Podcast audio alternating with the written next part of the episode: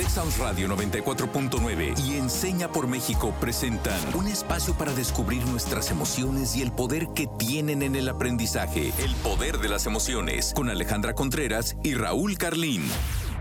Hola, ¿qué tal? Bienvenidos a un episodio más de este programa. Yo soy Stephanie Perea y estoy muy contenta de estar el día de hoy con, con ustedes, Raúl. ¿Y, ¿Y tú cómo estás, Raúl? Cuéntanos.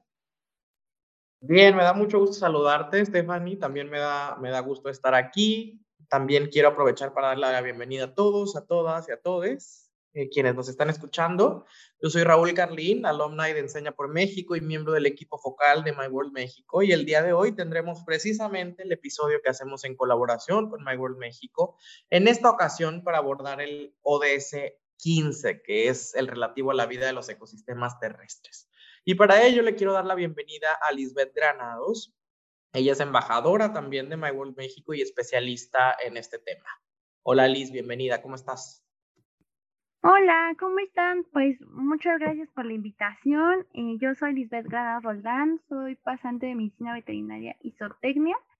Soy también, como ya había mencionado Raúl, embajadora de My World México y actualmente, bueno, me formo parte de la coordinación de la celebración de las áreas protegidas de Latinoamérica y el Caribe. Y eh, también soy miembro joven profesional de la um, UISN en la Comisión Mundial de Áreas Protegidas. Entonces, muchísimas gracias por la invitación y esperemos que sea muy padre todo esto que vaya a pasar. Gracias.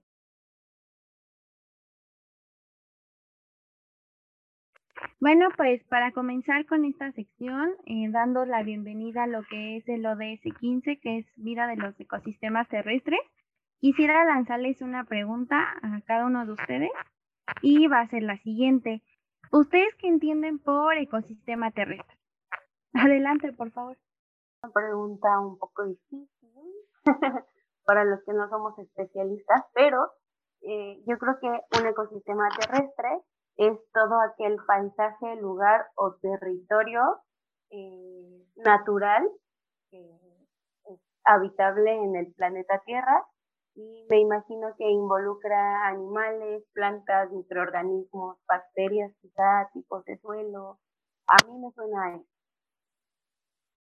Sí, a mí en la misma línea que Stephanie, la verdad lo primero que quiero decir es que la pregunta me recuerda, esta pregunta que nos formula Lisbeth, nos, me recuerda a, mis tiempos en la primaria. Me siento de vuelta en la primaria cuando precisamente eh, aprendíamos sobre los tipos de ecosistema, me encanta este, este ejercicio de memoria. Y yo entiendo por ecosistema terrestre precisamente a toda aquella comunidad o sistema de vida que existe en zonas de tierra.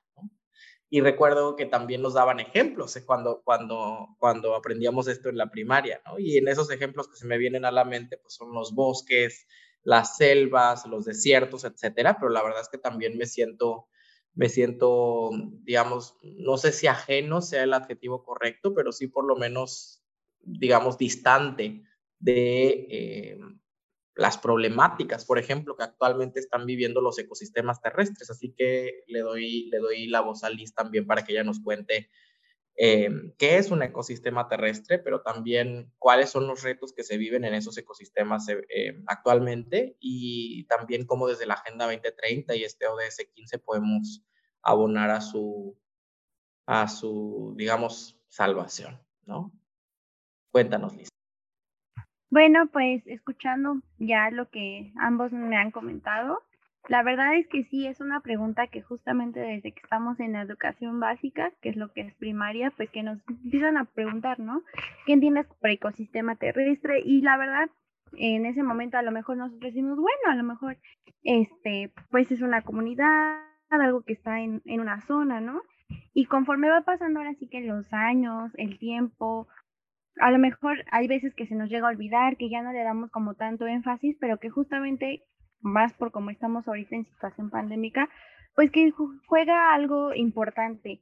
La verdad es que ambos pues sí tenían razón em, en cuanto a la definición que le daban, porque entendemos como ecosistema lo que se compone de unos microorganismos, de organismos con su entorno físico.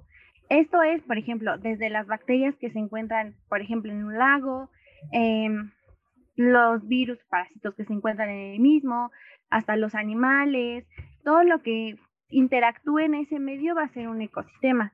Aquí pues la importancia es justamente eso, el papel que juega cada uno en este ecosistema y que a lo mejor nosotros decimos, bueno, ¿sabes qué? Este, el hecho de que estén en un lago, interactúen entre ellos, pues ya hay un equilibrio, ¿no? Y que a lo mejor por alguna cuestión, eh, por alguna situación, con que movamos quizás algo de ahí, eh, vamos a romper ese equilibrio. Pero a lo mejor en su momento no vemos como qué tipo de, de cosas tenemos que hacer como para romper ese equilibrio. La verdad es que justamente eh, yo quise meter como esta parte de que era lo de un ecosistema terrestre y entender justamente qué compone un ecosistema terrestre, pues para poderles explicar un poquito de cómo es esta interacción, eh, los cambios que han habido, cómo nosotros justamente desde donde estamos podemos contribuir a que eh, a lo mejor este equilibrio, por decirlo así, no se vea afectado, incluso las implicaciones que tenemos, porque muchas veces nosotros decimos, bueno, es que sabes que este, yo no vivo en un bosque, ¿no? Yo no vivo en una selva, yo no vivo a lo mejor en algún tipo de estos lugares que generalmente eran los ejemplos que nos ponían cuando nos explicaban que era un ecosistema terrestre, ¿no? Pero no, la verdad es que tenemos, de hecho, mucha interacción en cuanto a este tipo de entornos. Entonces, lejos a lo mejor decir, bueno, yo no vivo en un bosque, es como, no, tú eres parte de todo ese ecosistema porque justamente convives con los demás seres vivos que se encuentran en ese lugar. Entonces, aunque pareciera que no, por el hecho de no vivir en un bosque o en una playa o en un desierto, nosotros digamos, ¿sabes qué? Yo no soy parte de ecosistema. No, claro que no. Incluso donde nosotros ahorita estamos, pues justamente somos parte de una comunidad donde tenemos eh, parásitos, bacterias, virus con los que convivimos a diario, animales, ¿no? A lo mejor algunos que ya están adaptados a nosotros como perros y gatos, eh, algún otro animal de fauna silvestre como hurones, eh, algún ave, ¿no? Entonces, a fin de cuentas, siempre estamos en interacción. Entonces, es por eso que pues, yo quería lanzarles esta pregunta, pues para conocer, pues, qué idea teníamos, qué conocimiento nos llegó desde la educación justamente cuando nos dieron esta pregunta. Y la verdad es que em, creo que ahí por ahí vamos todos. Entonces, como volviendo a redefinir qué es lo que es un ecosistema, eh, se compone de una comunidad de organismos con su entorno físico, desde ya sabemos, desde microorganismos hasta ya organismos más grandes como nosotros, algunos animales, algunos animales, incluso pues el aspecto del clima. Entonces, para que veamos que es un mundo muy grande, que a lo mejor en su momento no le dimos como esa importancia de qué tan grande era, pero que bueno, lo componen muchas cosas. Interesantísimo esto que nos compartes. La verdad, como que yo, yo estaba eh, justo, creo que como lo que decía Stephanie al inicio, ¿no? O sea, no, no, no me considero un experto en este tema, no lo soy, y la verdad siento que tengo como conocimiento sobre él muy por encimita, insisto, lo que recuerdo en la primaria, y muchas veces pensamos, ¿no? O sea, ¿qué pasa si un ecosistema terrestre tiene presencia de, de agua en algún momento? O sea, tiene un lago, hay un río cruzando, hay un... Deja de ser un ecosistema terrestre, porque sí, porque no? Y, como que algunas veces como de esta manera te estoy, te estoy dando ejemplos em, muy puntuales, creo que tenemos otros mitos, ¿no? Que hay muchas cosas que ni siquiera eh, logramos dimensionar y, y, qué paradójico es que nosotros formamos parte de estos mismos ecosistemas terrestres. Y yo mismo este, me estoy retando a mí mismo porque hace un momento me acabo de dar cuenta que dije que los ecosistemas terrestres como concepto, como tema, me parecían muy ajenos cuando yo formo parte de, ecosistemas terrestres, ¿no? Así que creo que como este mito hay otros que podemos ir desmitificando, desbloqueando en este, en este episodio con la ayuda de Stephanie, de Liz y de todos y todas y todos ustedes en casa. Así que les invito a ir a nuestra siguiente sección, Desbloqueando mitos. Y pues para comenzar vamos a explicar la dinámica de nuestra sección Desbloqueando mitos y empieza así. Yo voy a mencionar algunos enunciados Raúl nos contará desde su experiencia si considera que es un mito o una realidad. Y Liz nos compartirá su opinión de si estamos en lo correcto o no. ¿Están listos Raúl y Liz? Sí, claro, adelante. Vamos con el primero. Son comunes las enfermedades de animales a humanos y viceversa? La verdad, insisto, voy a, voy a hablar desde lo, mucho, lo poco que pueda saber sobre este tema, pero asumo que esta es mi opinión desde el conocimiento o el desconocimiento y Liz nos contará si tengo razón, como bien nos explicó Stephanie la dinámica. Yo creo que podría ser una realidad, ¿no? Em, he escuchado, por ejemplo, muchos argumentos de, em, de personas que son vegetarianas y veganas y que tienen regímenes alimentarios en donde no está presente la carne, por ejemplo, que, insisto, dan como, como un argumento no solo que al comer animales estamos destruyendo efectivamente hábitats completos, especies animales completas, eh, que orillamos al punto de la extinción, pero también que tienen que ver con, con, con las las enfermedades. Pienso, eh, por ejemplo, em, en, la, en, en, lo que hemos vivido últimamente en esta, en esta emergencia sanitaria y cómo la COVID, han argumentado algunos, está relacionado con eh, nuestros regímenes alimenticios ¿no? y nuestra relación con el resto de las especies animales. Entonces, yo podría decir, insisto, desde lo que pienso y sé, y creo que sé más bien que esto podría ser una realidad, pero quiero saber qué es lo que Liz tiene que comentar sobre esto. Bueno, pues escuchando lo que nos menciona Raúl y que la verdad fue algo que, que me llamó mucho la atención pues para abordar, es que justamente, ¿no? A lo mejor nosotros decimos, ¿sabes qué? Este, obviamente, bueno, el bajar el consumo de carne y toda esa parte, pues digamos que puede ser algo que a lo mejor ayude, pero también tener en cuenta que ya hay lugares establecidos que justamente eh, se encuentran a cargo de, sabemos que no podemos como tal decir, bueno, sabes que ya nadie va a consumir algún alimento, ya nadie lo va a hacer. Pero también justamente aquí cabe la propuesta, ¿no? De regularizar justamente esos lugares que ya se encuentran para abastecernos justamente de alimentos y pues em, al momento de regularizarlos, pues justamente también vamos a disminuir este, esta parte que les digo de, de enfermedades. Por ejemplo, yo voy a ser muy sincera, yo anteriormente, antes de entrar a la carrera y de empezar a meterme más en esto, yo en su momento sí era muy ignorante de muchas em, enfermedades que yo no sabía que enfermedades que yo no sabía que, por ejemplo, a lo mejor yo decía, ¿no? ¿Sabes qué? Este, se hizo pipí mi perro, em, yo lo levanto, no me pongo nada en las manos y ya con eso a lo mejor yo ya me puedo estar contagiando de una enfermedad que justamente me voy a dar cuenta en unos años, pero yo no lo sabía, ¿no? Entonces, como este tipo de cosas justamente fue lo que yo quise como tocar para que veamos que también justamente esta parte de interacción en cuanto a ecosistemas, pues también es importante. Que a lo mejor el hecho de decir, bueno, no voy a sacar a lo mejor agua de, este lugar, ¿no? Pero también cuidarnos y cuidarlos en cuanto a enfermedades, porque la verdad es que todos, todos, todos estamos en contacto con bacterias, este, parásitos, virus. No los vemos porque son microorganismos, que justamente por eso son microorganismos, ¿no? Porque son muy pequeños y no los podemos ver a simple vista. Pero la verdad es que, de hecho, ahorita desde donde estamos, ya sea sentados, parados en nuestra casa, en la calle, escuchando, estamos en contacto con otro mundo aparte. Entonces, justamente, a lo mejor nosotros no, no vemos como no dimensionamos qué tan grande es a lo mejor mundo microscópico y a lo mejor qué tanta interacción tiene con nosotros.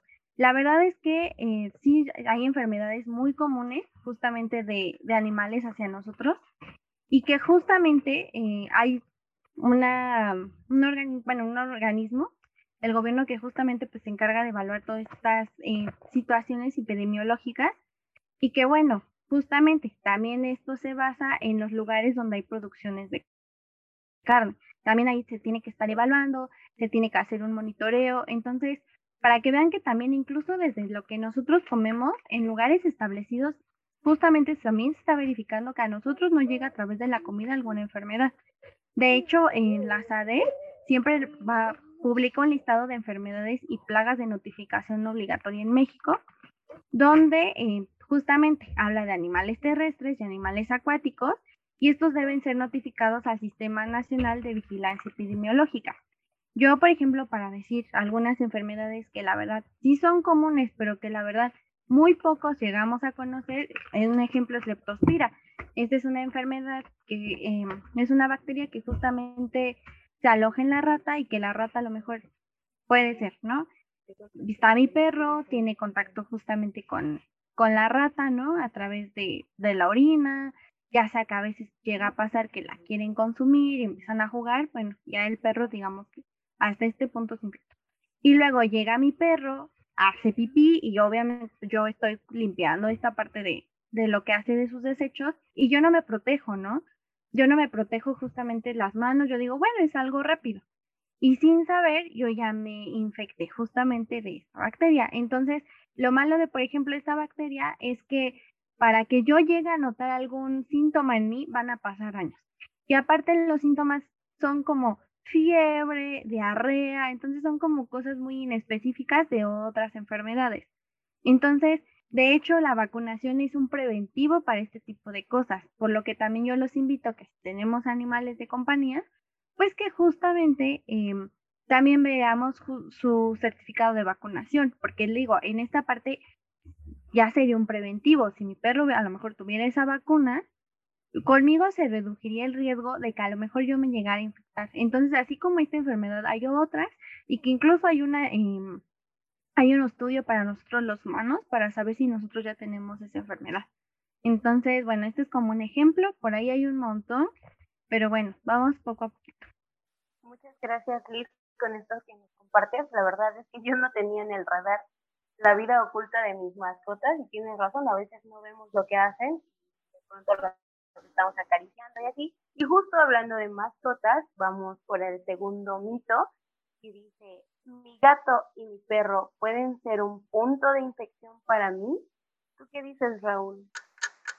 Híjole, aquí sí, aquí sí siento más confianza de contestar y un poco porque la verdad eh, a lo largo de mi vida he tenido, he tenido varias mascotas, eh, siempre eh, perritos, soy este, dog lover, ¿no?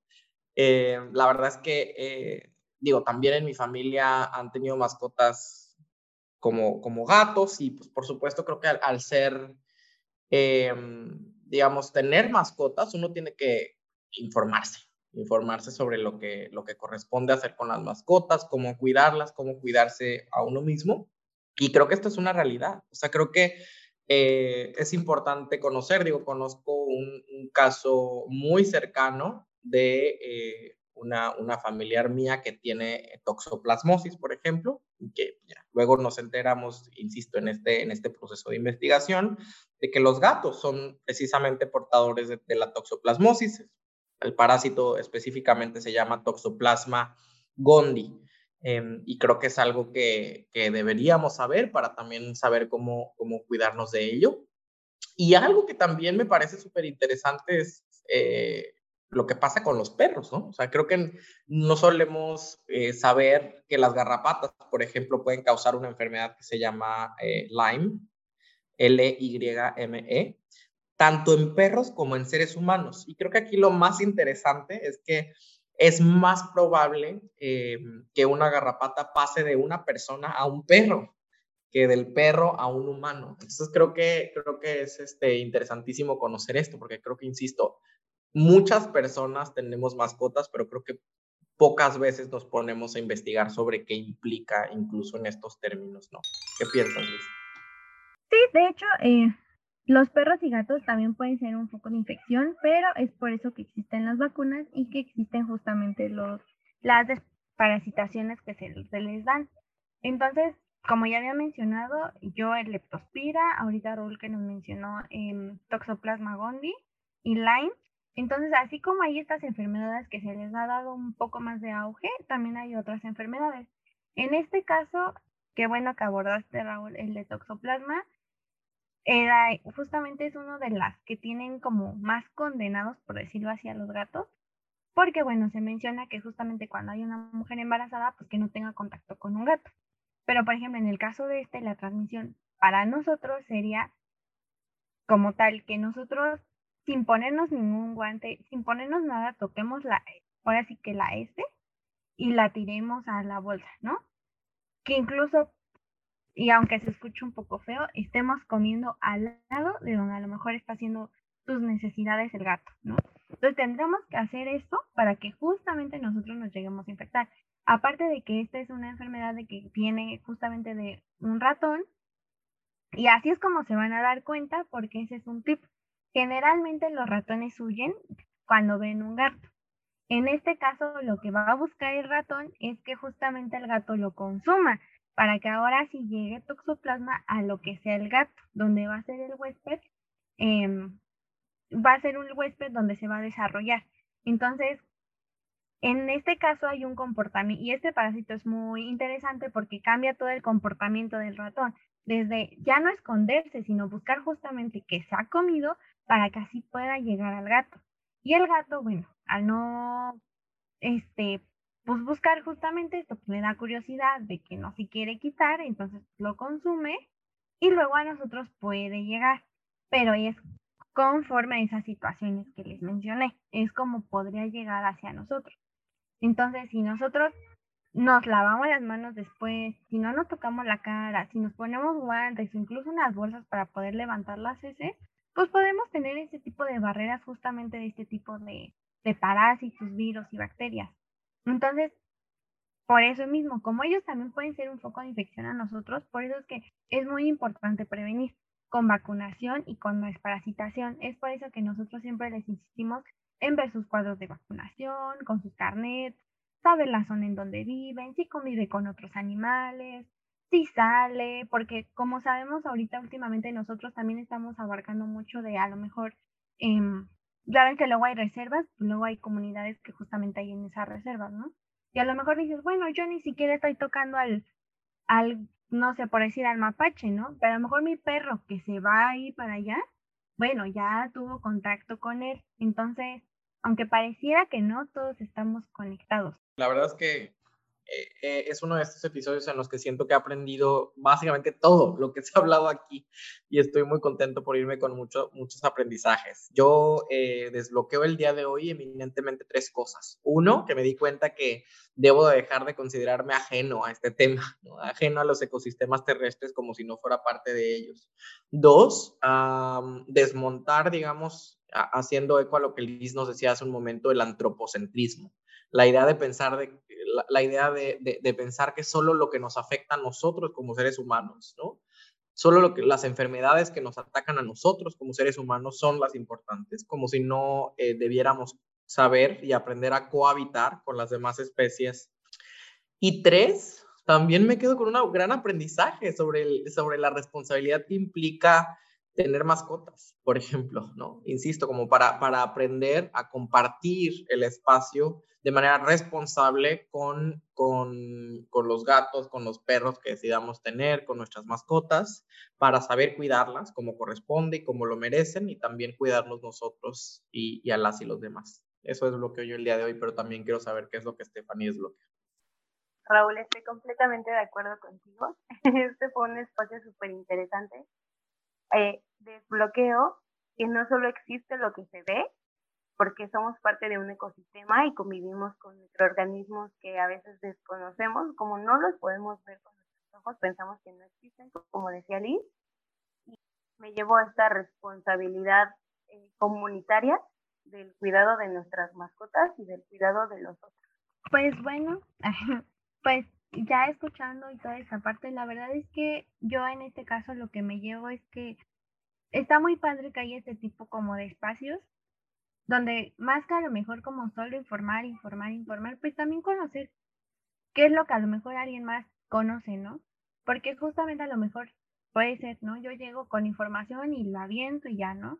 Pero a lo mejor ustedes dicen, bueno, pero para empezar, ¿qué es, qué es esto, no? Quiero tenerlo más claro. Y bueno, eso es como lo que me llevo, me llevo aprendizaje de ustedes porque también, pues uno dice, mira, wow, mira, imagínate, o sea, de que ya empiezas como a saber, te empieza a dar curiosidad, ¿no? Y dónde buscan ustedes también y que justamente es lo que decía este, lo que decían, ¿no? Que luego a veces cuando estamos en la primera decimos, bueno, ¿y esto para qué me va a servir?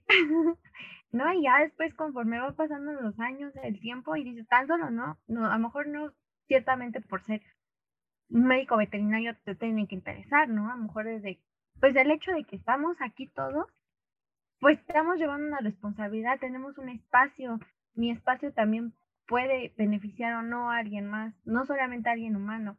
Y pues también como dejando esta parte de, de que no nada más hasta que a nosotros nos tenga que pasar es que no existen las cosas, existen, pero no hay que dejar que lleguen como esta vez que pasó con el coronavirus.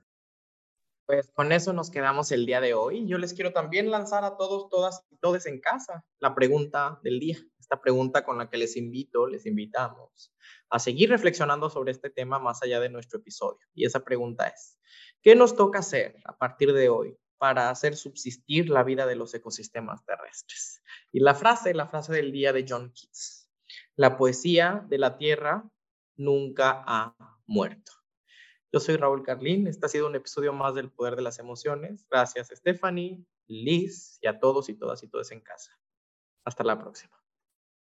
Texas Radio 94.9 FM y Enseña por México presentaron El Poder de las Emociones. Te esperamos en nuestra próxima emisión, el próximo miércoles en punto de las 4 de la tarde.